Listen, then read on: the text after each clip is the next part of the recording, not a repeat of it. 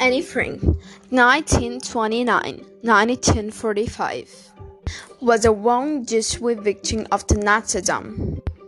He died the Bergen-Belsen concentration camp in Germany. Living and dura written was published by your father.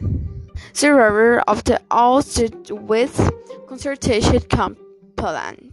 In total, the diary of the Anne Frank.